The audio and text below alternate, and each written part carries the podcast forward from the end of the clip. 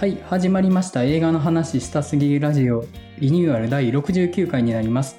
この番組は大阪の南森町にある日帰り店長によるイベント型カフェバー週刊曲がりにて映画トークバーイベント映画の話したすぎるバーを月1ペースで開催している店長メンバーによる映画トーク番組です。私、映画の話したすぎるバー店長の山口です。関西の映画シーンを伝えるサイト、キネボーズを運営しています代表の原口です。前田です。マリオンです。よろしくお願いします。よろしくお願いします。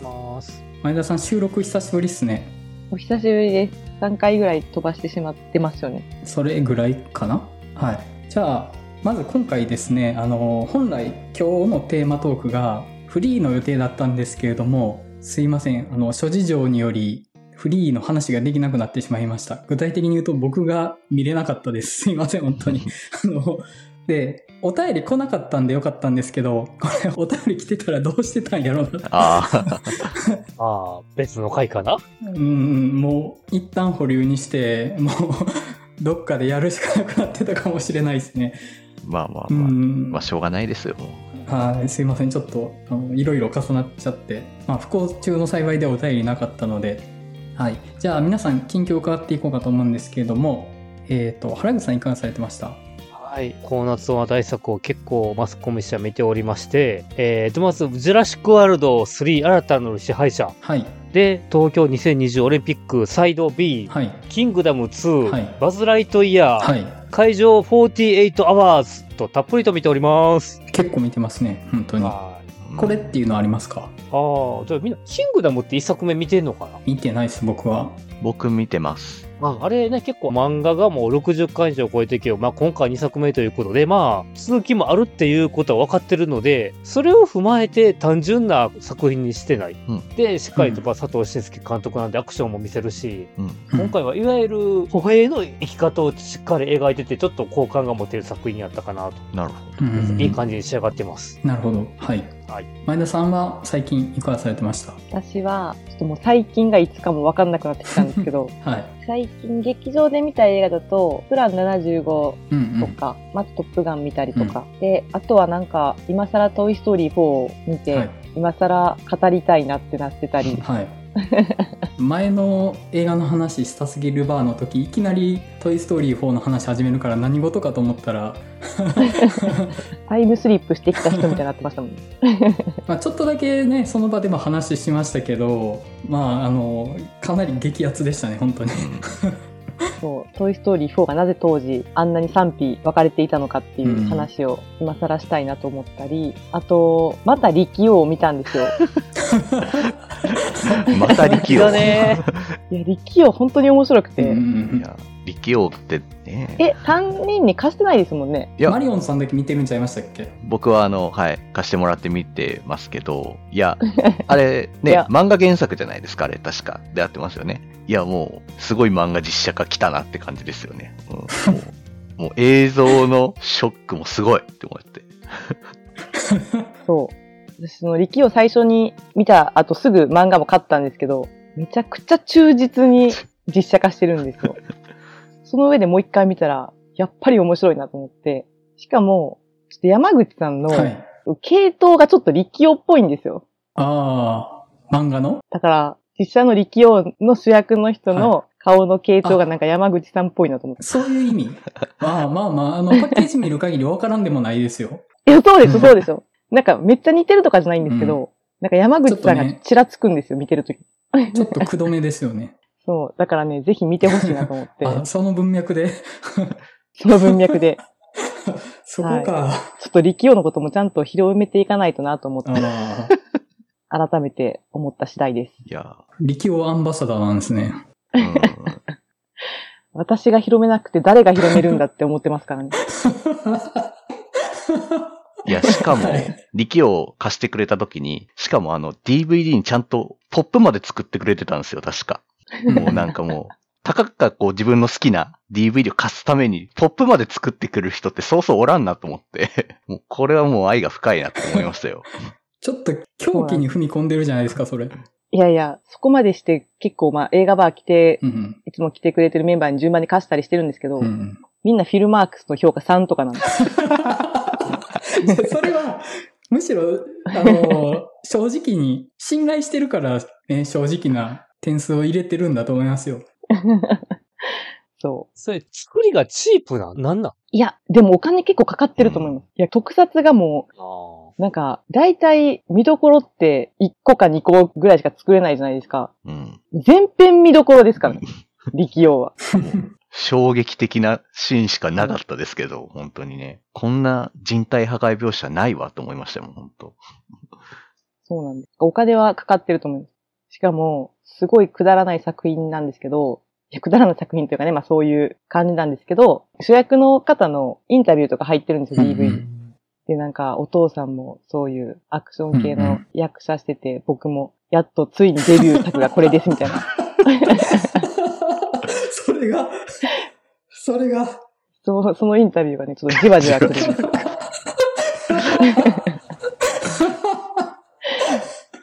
もうすごい、あの、まっすぐな目でこなるほどね。見る前からじわじわ来てるな。う、いやほんまに、力王会はちょっとやってももらいたいですね。次、誰かがなんかちょっと作品見れなかった時は力王会にしますから。うんうんはい、そんな感じです。はい。マリオンさんいかがされてました？そうですね。たくさん新作の映画とかは見てるんですけど、特にちょっと話したい映画がありまして、はい。峠最後の侍っていう映あ画あ、があるんですけど、司馬遼太郎原作の、まあ、人気小説の、まあ、映画化で、はい。はい。河合継之助といううんうん。幕末の時代にどちらにもつかずっていう選択をしたまあ男の話みたいな感じで、まあすごい硬派なうん時代劇というか、いやまあ確かにその、もう撮影とかも、もうなんかすっごい昔の映画というか、もうこんな日本映画もう今もうないやろうなみたいなぐらい、なんというか贅沢な撮影とかが、まあふんだんに使われて、すごい貴重な映画やなとは思ったんですけど、なんか、硬派な時代劇という風にはちょっとあまり僕見えなくてですね、この映画が。うんうんうん。これはなんか、河合継之助というアイドルの映画なのではないかという風にしかちょっと見えないような変な映画だったんですよ、これが。なんかほうほどういうことですか俺も見たけど。あの、まあ、なんというんですかね。まあ、なんか、武士としてというんですかね。河合継之助という男がなんかかっこいい感じではあるんですよ。なんか、みんなからも慕われてて。う。うんうん。なんですけど、夢とか理想とか、なんか武士とはこうあるべきとか、日本は今後こうあるべきだとか高らかに言うんですけど、なんかね、うんうんことごとくね、いろいろなことが失敗していくんですよ。ほうほもうなんか、これはドジっ子なのではないかと。ドジっ子特性なのではないかというふうにしか見えなくてですね。で、またなんか、でもそんななんかドジっ子な河合継之助を、あの、長岡藩の人なんですけど、長岡藩のみんなは、もうみんな好きで好きでたまんないんですよ。なんか。うんこんな失敗続きでも。うんうん。途中、もう序盤のシーンとかなんですけど、河合継之助のもとにこうなんか、夜、夜道に刺客がやってくるんですけど、なんかもう刺客もね、いつの間にか河合継之助の魅力にはまってしまってですね、ついてきますみたいになるんですよ、うん。いきなり。もうよくわかんないんですけどね。そもそも河合継之助が何をしたいのかもあんまよくわからないまま、うんうん。でもなんか夢は理想を語って、それがどんどん失敗していくっていう、うんなんかこの人可愛いのかみたいな、いう風な、うんうん。風に見えていくので、これを硬派と言っていいのかわかんないんですけど、なんかすごい愛らしい映画になっているという。でも、不思議というか、もう本当で、まあ、結末と言いますか、史実なので、ちょっとネタバレかもしれませんけど、最終的にはまあ、自害と言いますか、だんだん仲間も減っていってみたいになるんですけど、もうなんかうん。途中とかなんて言うんですかね、もうそれでもやっぱファンはついてくるんですけど、やっぱもうだんだんファンの数も、もう数少ない、もう精鋭ばかりが残り、もうしまいにはもうなんか一番最初にアイドル時代の時にファンになってくれたファンしか残らないみたいな、そんなラストみたいになるんですよ。もうなんか。不思議。まさか時代劇見ていったはずが、アイドル映画みたいな文脈でめっちゃこの映画を楽しんでるっていうのがおかしくて、ちょっとこれは喋りたくなったっていう。なんか、マリオンさんも順調にロジックの人になりつつありますね。いや、でも、確かにその武士のこの忠義とかって、まあ確かにアイドルの文化と近いよなっていうのは思ったんですよね。うんうん。そういう武士の考え方みたいなのがやっぱ今のこう日本でもまだアイドルという名前を変えて今でも残っているのではないかみたいなね。こう、飛躍しまくった想像をちょっとしてしまうぐらいには不思議な。結構途中からロジックでしかない聞こえ方はしてましたけど。いや、ほんと、ほんとこれはアイドル映画だと思うんです、僕はこれを。う見ればわかるってことですね。ん。もう見ればわかると思います。うんうん。多分、作り手もこの河合継之助という人がもう可愛くて仕方ないんだと思う、これは。もう。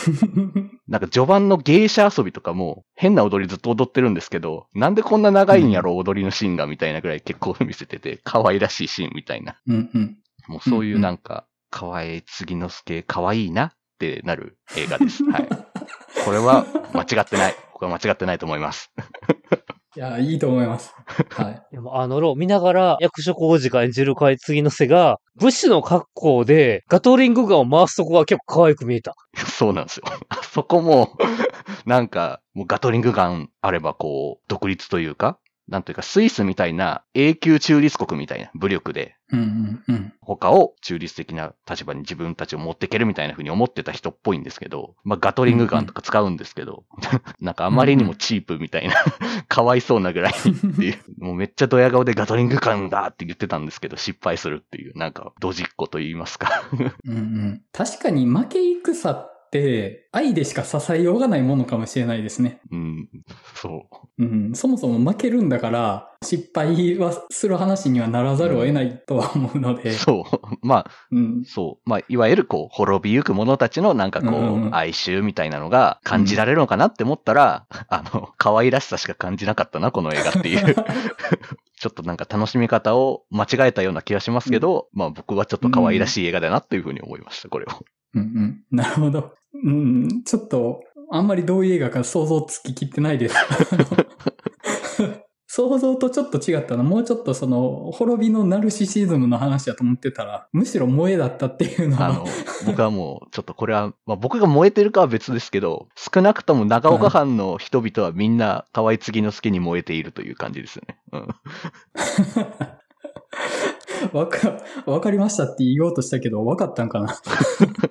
まあ、そそんな見方もあるよということかな。うんそうですそうですそうですね。はい。そんな感じですかね。はい。はい。えっと、僕は、さっきですね、恋は光を見てきたんですよ。で、まあ、なんだろう。恋をしている女性が光って見えるっていう男の子の話で、結構ね、マリオンさん見てたと思うんですけど、はい。ラブコメっぽくないですか？っていうか、元の漫画もしかしたらラブコメなのかなと思ったんですけど、まあ多分ラブコメじゃないですか？うん。ですよね。うん三角関係なるし、みたいなので。うん。あのー結構漫画、漫画した人物が出てくるので、実写のバランスとしてちょっと飲み込みづらい部分はあったんですけど、割とその、恋とは、みたいな、その哲学をしながら話が進んでいくので、そこに乗っかれたら結構面白い話として見れたかなと思うんですけど、あとね、ヒロインの北城さん？可愛すぎですよ。